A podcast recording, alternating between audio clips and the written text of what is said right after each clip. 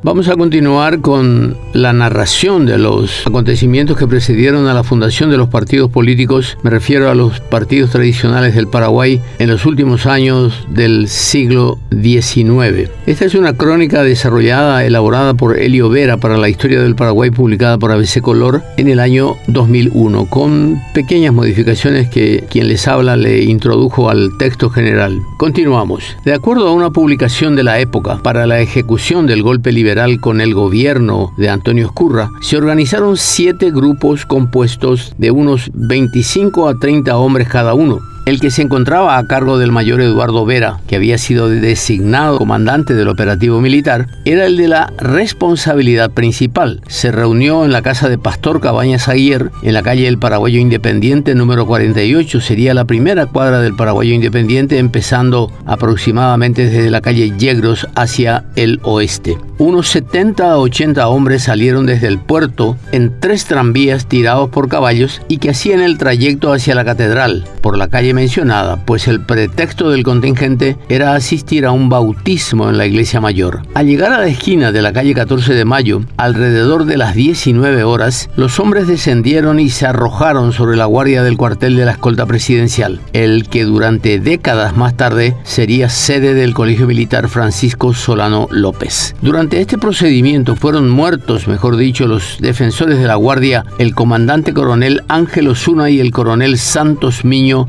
subcomandante. Poco después llegó al sitio Antonio Tabuada del grupo revolucionario, quien se sostuvo en los corredores hasta cerca de la medianoche, cuando ya se había producido la reacción gubernista. Algunos adujeron que el disparo que mató a Vera partió de los hombres de Tabuada que había llegado al sitio, ignorando que sus compañeros ya habían tomado el cuartel, porque en medio de la confusión había caído el mayor Vera, que lideraba el grupo atacante, y el diputado Juan Machaín. Al parecer Vera fue víctima de un disparo equivocado proveniente de sus propias fuerzas situadas al otro lado de la plaza, y que ignoraba que ellos ya estaban en posesión de la guardia del cuartel. Otro grupo al mando de Juan Bautista Rivarola, destinado a ocupar la Capitanía General del puerto, cumplió la misión pero la abandonó más tarde por falta de apoyo, retirándose a bordo del buque Teniente Herreros hasta Formosa, territorio argentino, buscando refugio. El grupo al mando de Fabio Cuairolo hostigó a la policía desde los corredores del actual Palacio Legislativo, reteniéndola en su cuartel. Otro grupo dirigido por Pedro Pablo Caballero atacó el cuartel de caballería después de subir la barranca del parque.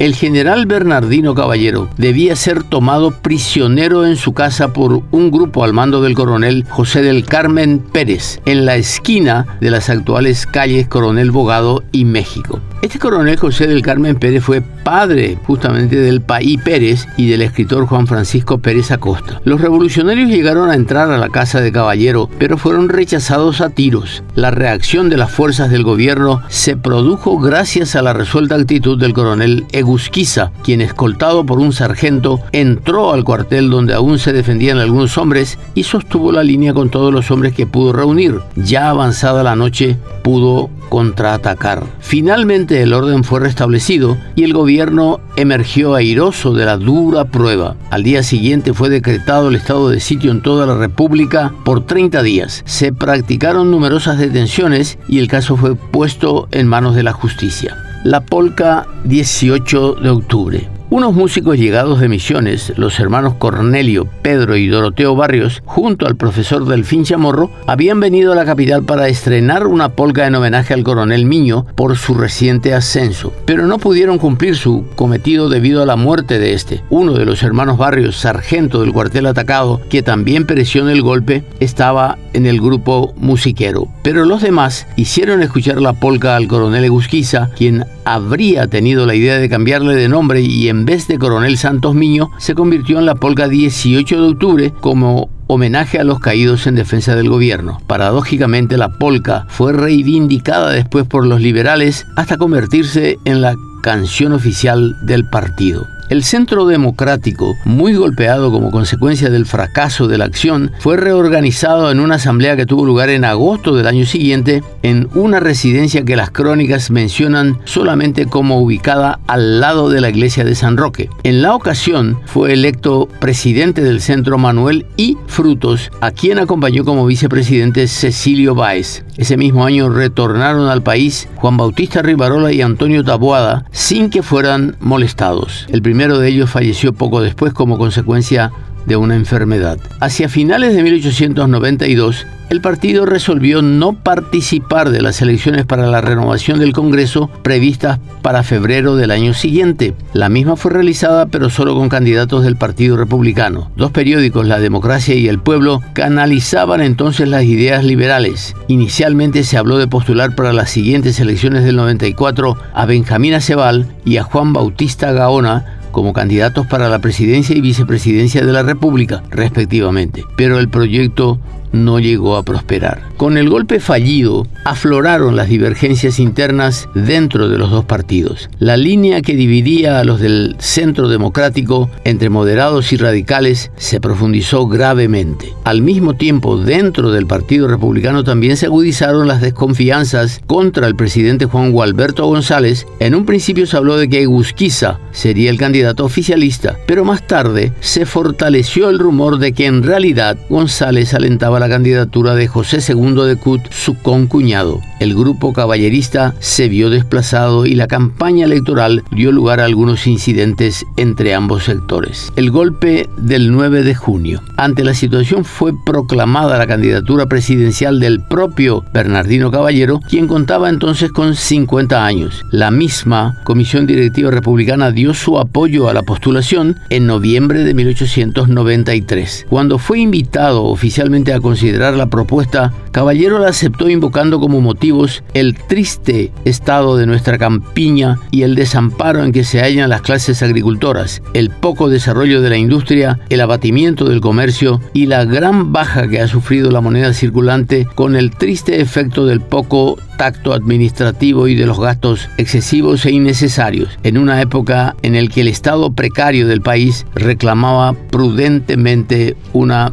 economía más eficiente. Prometió garantizar todas las garantías y gobernar con todos los ciudadanos que quisieran compartir mis faenas oficiales, decía Caballero, sin distinción de matices. El caballerismo era apoyado por el diario La Patria, después llamado Patria Guazú, fundado en 1894 y dirigido por Gregorio Benítez. Su redactor principal era Blajaray, entonces todavía con jóvenes 21 años. Simultáneamente nació dentro del coloradismo el Club Popular egusquicista, enarbolando como bandera la candidatura del general Egusquiza. Entre los que dieron su respaldo a este movimiento se hallaban jóvenes intelectuales tan relevantes como Fulgencio R. Moreno, Arsenio López de Cut y Manuel Domínguez. El programa y las autoridades del club fueron publicados el 17 de diciembre de 1893. La candidatura fue apoyada desde las columnas del diario La República, el periódico El Progreso, que apareció en mayo de 1893 y donde escribían los ya citados Arsenio López de Cut, Manuel Domínguez y Fulgencio R. Moreno. Los enconos políticos dentro del Partido Republicano se fueron agudizando al punto que los generales Caballero y Egusquiza resolvieron de poner sus diferencias y unir esfuerzos para derrocar al presidente González. Así lo hicieron con un golpe incruento el 9 de junio de 1894. Egusquiza se posesionó de los cuarteles y al día siguiente envió una comisión al presidente González, quien se encontraba en su despacho informándole que había asumido